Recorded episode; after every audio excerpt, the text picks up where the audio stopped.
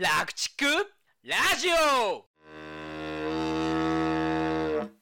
皆様こんにちは。楽チックラジオの時間です。寺地動物病院の保坂です。寺内です。はい、本日もよろしくお願いします。よろしくお願いしま。す。早速ですが、リニューですね。はい。かぶっちゃった。仲良しってよく言われてますからねそう。ですね全然話変わりますけど、はい以前あの、大塚先生の YouTube にお邪魔したじゃないですか。はい。あれを見たあの、薬の営業の方に、うん先生お二人のラブラブさが伝わってきました。いう話をされて、とっても恥ずかしくて耳が赤くなりました。仲いいですねとはよく言われますね。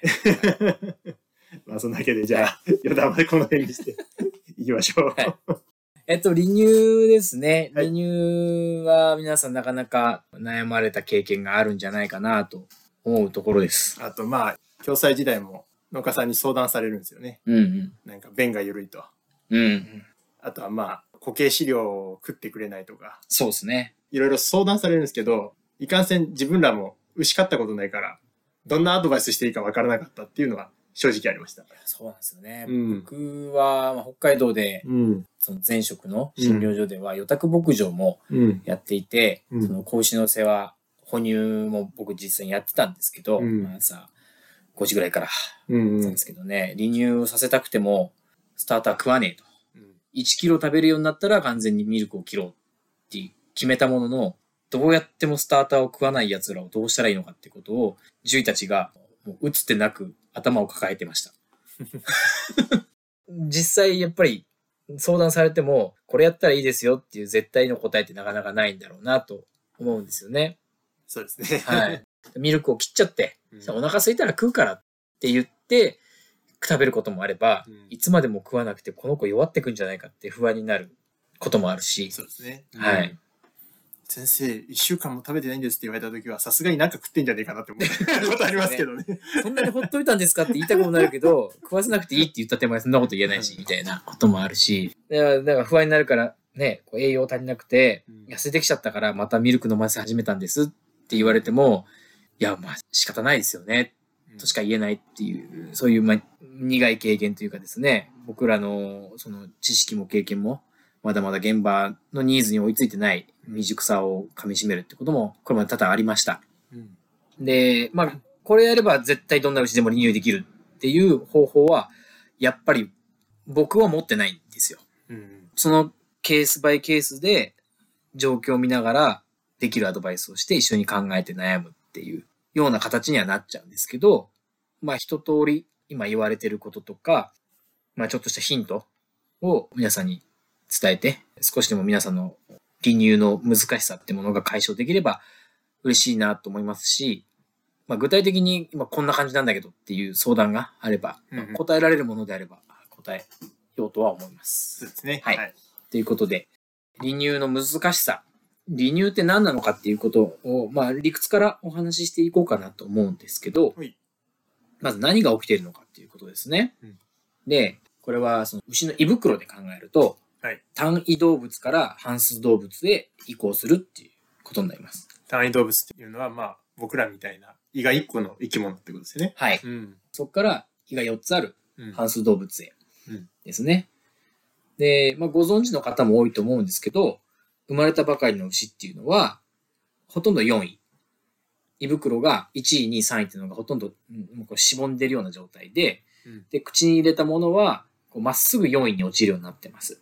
4番目の胃袋にダイレクトにミルクが移行するってことですよね。はい口から入ったら。うん。4番目の胃っていうのが、まあ、僕ら、人間とか他の哺乳類と同じ、この胃液が出る胃袋なんですね。うん胃酸が出て、まあ、消化を助けるところですよね。はい。うん。なので、第1、2、3位っていうのは、まあ人間で言えば食道に当たる部分がものすごくでかくなったっていう形になります。で、まあ、全く違う機能を持ったんで、うんまあ、人間にはない臓器になるんですけうんど、生まれたばかりは、まあ、僕らと同じような消化管の形になるので、ミルクを胃袋に入れると、そこでカード形成って言って、ミルクをチーズにして、そのチーズ状になったものを少しずつ消化して吸収していくと。で、それを人間と同じように、主に小腸から吸収して、えー自分の栄養にするっていう形です。で、これが半数動物になると、1位で固形飼料、まあ、主に草と穀物を微生物に分解してもらって、うんで、その微生物が出したガスっていうのを、ルーメン1位の壁から吸収すると。ガスを吸収して、それを自分の栄養にするっていう形で、もう全く別な消化するメカニズムになるんですね。まあ、子牛もその、哺乳期と、その育成期で見たら、4位と1位の容量の割合って変わってきますもんね。はい、もう全然違いますね。生まれたばっかりではほとんど容量がない1位が、うん。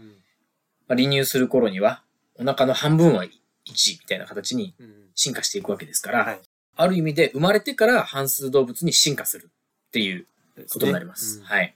で、これをいかにスムーズにサポートできるかっていうのが離乳っていう作業になりますね。その人間側の管理としてってことですね。はいうん。で、課題はこの移行をスムーズにするっていうことと、うんまあそれに伴うストレスですね。離乳にもストレスが伴うと。はい。離乳ストレスっていうのはなかなか大きなものでして、はいまあ、それまでミルクを飲んでたところからもう食べるものが変わる。うんで、お腹の中の仕組みが変わるうん。微生物も変わるし、pH も変わるし。で、うまくスターターを食べ始められてない場合は、一回ミルクが減っていくことでお腹が空いちゃって、うんこの空腹のストレスっていうもの。それから、乳首を吸いたいっていう欲求が非常に強いですから、うちは。なので、哺乳瓶をもっと吸いたいのにうん、吸えないっていうストレス。こういったストレスにさらされることになります。なので、ストレスにさらされるということは、病気に弱くなるうんっていうふうに考えていいと思います。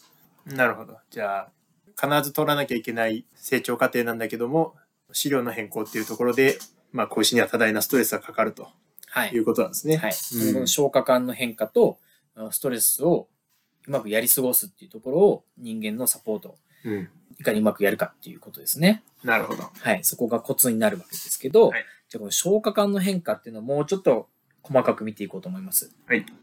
この構造的には1位がだんだん大きくなっていくっうんていうことなんですけど、それだけじゃなくて、もともと生まれた時点では全く菌がいなかった無菌状態の1位の中に、うんまあ、いわゆるルーメン微生物という、まあもうウイルスから細菌、真菌、寄生虫までいろんな生き物の生態系ができてくるわけですね。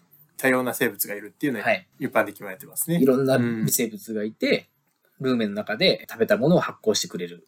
で、この微生物の世界が発達していくっていうことと、分解して出たガスを VFA って言うんですけど、うんうん揮発性脂肪酸っていう、畜産系のあ勉強された方であれば必ず聞くと思うんですけど、VFA を吸収するためのルーメン壁っていうのが、まあ重毛っていう言い方をするんですけど、まあ絨毯みたいにワシャワシャ生えてるわけですね。ひだになってひだからさらにひだが生えてみたいな感じですよね、構造的に。はい、構造的にはそんな感じで、ガスを吸収するための仕組みが、あルーメンの内側の壁に出来上がるわけです。なので、この微生物の発達っていうことと、ルーメン上皮の重毛の発達。この二つが半数動物になるための発達の中身になります。で、どうやったらこの微生物とルーメン重毛を発達させられるのかっていうことは、子牛に何を食わすかで決まります。口に入るもので決まるってことですね。。はいい。で、例えば、生まれて6週間の子牛だとしても、ずっとミルクしか飲んでない子牛っていうのはうん、そのルーメン、第一位の中が、あツルッツルです。そのししわしわではないと。はい。うん全部ミルクは4位に行って、1位で発酵は基本的にしないので、その VFA が出てこない。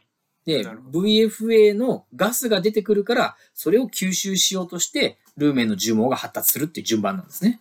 じゃあ、生まれた当時はツルツルだったその胃の壁っていうのが、まあ、VFA の吸収に伴ってどんどんどんどんシワシワになっていくとはいいうイメージですよね。はい。うん。発酵するものがお腹に入ってなかったら、いつまでもツルツルのまま。なるほど。で、これがミルクと乾燥、素子量を一緒にやってた場合、えーこれは少し重毛を発達するんですけど、うんやっぱりかなりツルツルに近いです。不十分な発達になるってことですそうですね。まあゆ発達がゆっくりという感じでいいと思うんですけど、うんで、ミルクと、まあ、乾燥と穀物ですね。うんうん全部やると、かなり立派なルーメン壁になります。生後6週間でも。やっぱりじゃあ、配合の中身のものを発酵するっていうのはだいぶ BFA の増量に貢献してるっていうことですか？はい。うんその穀物、まあ、スターターですね、は VFA の発生が、まあ、盛んなので、うんうんうんなので、この科学的刺激って言いますけど、うんこのガスがたくさん発生することで、お、これは吸収しなきゃって言って、で、ルーメン壁の重毛が発達します。なるほど。で、素子量は、この重毛の発達というよりかは、このチクチクすることで、重毛というよりかは、ルーメンのボリュームが増えますね。胃がチクチクされると胃が膨らんでくるんですか？そうです。発酵に時間がかかるんで、ずっと滞在してるんですよね。うんうんうん。滞在して、中にも物が入ってる状態なんで、うんもっと食えるように。ああ、なるほど。効率が悪いから、胃の中に溜めておけるように。溜めた状態でも次の餌を食べられるように、どんどん胃が大きくなっていくっていう役割があります。牛の体は賢いですね。賢いんですよ。んミルクしか飲まなければ、もうミルクだけを飲むように特化していくし、うん草を食えば胃をでかく。で、穀物を食えば VFA の吸収能力を高くっていうふうに進化していくわけですね。なるほど。じゃあそういうバランスの中で人間がどういう管理をしていくかっていうのはポイントでしょうね。はい。うんそうですねで。ちなみに、この子牛の哺乳期間だけの増体を見ると、素飼料をやるよりも、ミルクだけの方が増体はいいです。もともと単位動物的に吸収を続けてるから、まあ飼料効率は一番いいってことですね。はい。うん一番でかくはなりますけど、うんそれはあくまで子牛のうちの増体の話で、うんうん素飼料をある程度食べさせて、胃の容量を大きくしないと、うん後で食い込める牛にならないんで、腹作りができないってなんかよく農家さんが言いますけど、はいそういう話につながりますそうですね。いわゆる腹作りですね。うん。で、ミルクと穀物を両方やるのと、おミルクのみだと、まあ、体重の増体は大体同じぐらいうんうんですかね。うん。まあ、乾燥を一緒に食わしてると、やっぱ増体はちょっと落ちる。特に乾燥を食べたいだけ食べさせると、どうしても増体はちょっと落ちてしまいます。なるほど。はい。ただ、乾燥をしっかり食うと、圧倒的にルーメンが大きくなるので、後々食い込める牛にっていうのはありますね。じゃあ増体を追いかけるか、ルーメンの発達を求めるかみたいなところで、農場の管理の部分で少し方向性が変わってくるかもしれないですね。そうですね。うん。とはいえ、やっぱりルーメンをでかくしても、体格も大きくしないと、やっぱり伸びるベースっていうのが頭打ちになってしまいますから、うんだから体も大きくしつつ、えールーメンもしっかりと大きくするっていう両方を両立できるようなバランスで、ミルクと素飼料と穀物をやるっていうことになります。やっぱり食い物はバランスよく取るっていうことが 結局バランスね。はい。結局バランスっていう話になってしまうんですけど、はい。なので、まあ、素飼料はそんなに早い段階からいっぱい食わす必要はないです。うん離乳近くなってから、食べさせたい時に初めてだとなかなか食べないですから、うんちっちゃいうちからほんのちょっとずつ食べたければ食べられるようにはしつつも、まあ、しっかり食べるのは、まあ、離乳近くなってからでいいんじゃないかなと思いますね、素飼料は。なるほど。えっと、ここまで、えールーメンの発達について、離乳に向かうための予備知識っていう背景の話で結構話したんで、今日はここまでにしておきましょうかね。そうですね。まあはい今回は離乳に向けてまずは知識っていうところですね。はい。次はもうちょっと離乳の具体的な話をしようかなと思います。はいということで本日は以上になります。ありがとうございました。ありがとうございました。この番組の情報はなるべく科学的知見に基づいてお送りしておりますが現場での経験則や個人的な見解も含まれております。牛の治療に関わることはかかりつけの獣医さんとよく相談の上ご検討ください。本日の番組はいかがでしたか？番組への感想・質問はこちらまで。ファックス番号028-675-5975 e メール raku